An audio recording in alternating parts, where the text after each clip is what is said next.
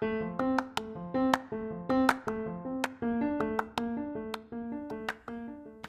家好，我是陆妈。呃，在这个小频道里面，我会分享一些英文绘本。因为以前有看过一个 YouTube 频道，有一个法国的陆妈，生活非常非常有品质，然后非常的开朗，非常正向。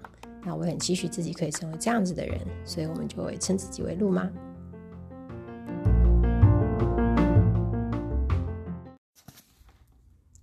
大家好，我今天想要分享的是一个非常可爱大象的故事，它的名字叫 Elmer，而这本书叫 Elmer in the Snow，作者是 David McKee。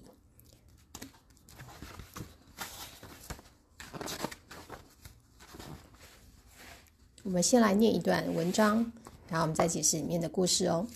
One morning, Elmer, the patchwork elephant, meets a group of elephants who didn't look very happy.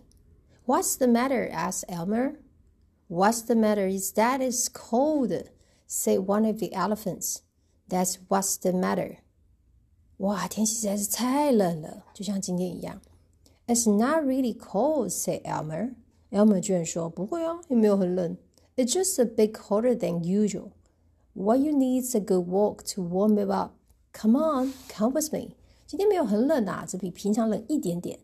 哎，你想要做的哈，你该做的就是好好的跟我去散个步，这样就好啦。来，跟我走。Elmer led the elephant in a direction they didn't normally go. The way went steeply upwards, and the elephants were soon puffing with the efforts. 所以呢，他就带了一堆大象呢，很奋力的跟着他往前走，往前走。I'm very warm now, thank you, Elmer. 哎，谢谢你，Elmer。我现在觉得一点都不冷了，还蛮温暖的呢。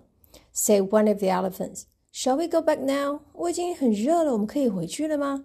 Not yet, said Albert. 没有，再等一下下。Keep going，再往前走哦。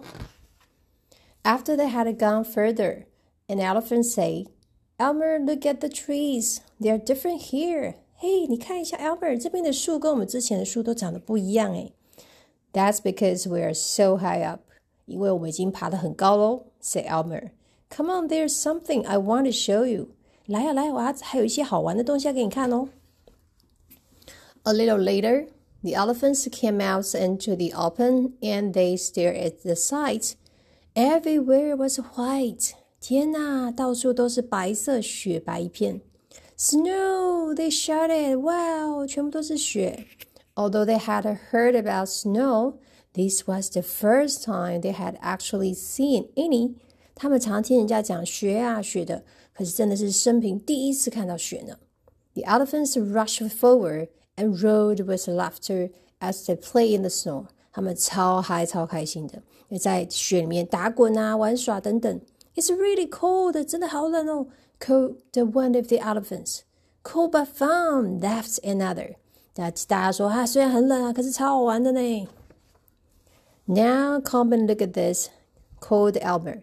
Elmer 说：“哎，来来来，来看一下这个。” He was sliding on the ice of a pound that had frozen solid。你看啊，这个地样，地板全部都变结冰了。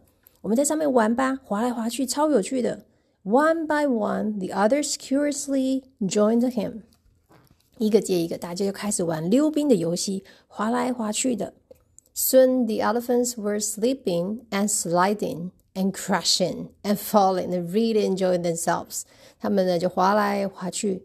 撞来撞去，还跌倒，在上面觉得觉得超级好玩。They didn't notice Albert quietly sneak away，可是他们却玩到太开心了，没有发现 Elmer 偷偷的离开。The elephants forgot all about Elmer until they heard his voice nearby。他呢忘记了，诶 e l m e r 不见了，完全忘了 Elmer 这个这只大象的事，直到他有听到他的声音在附近。Help! Help! I'm frozen solid! 救命啊！我已经结冰了。The elephants stopped playing. 他们听到 Elmer 在求救，and hurried to find Elmer. 然后冲去看他。To their dismay，他们觉得很悲伤。There's still a white elephant. 居然有一个白色大象结冻在那里，超悲伤的。怎么会这样？He has. He's frozen solid. Captured one of the elephants. 怎么会这样？他他他解冻了。 Then he touched the white elephants, and the pigs fell off. 然后他们就开始去摸那个结冻的大象。然后呢，有一块东西掉下来，It's made of snow。这个东西是雪啊。He said, "I know where Elmer is." Chuckle another. He pointed to a line of footprints in the snow. 有一个比较聪明的大象发现的雪上面有一些足迹。嘿，我好像知道 Elmer 去哪里喽！来，跟我走，Come on. on！The elephants followed the line of the footprints, but before they reached him, 那这大象呢就跟着这个脚印呢，一步一步的往前找，往前找。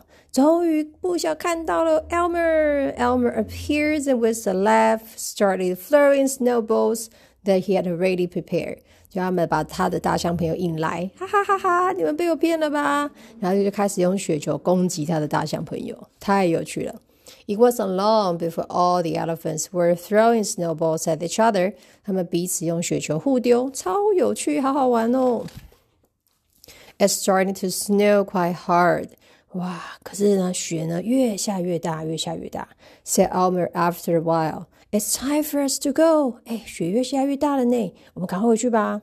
Still laughing and playing, and with the snow falling all around them, the elephants hurried back to the trees, and then I'm home。那雪呢，一阵一阵的就飘向了树，然后也飘到我们的家。When they were finally home again, one of the elephants say, "Snow is fun, but it's really is cold." 这是雪很好玩，但真的好冷哦。Yes, said another. It's nice to be back in the warm. 啊，回到温暖的地方真是不错呢。Elmer said nothing. He just smiled.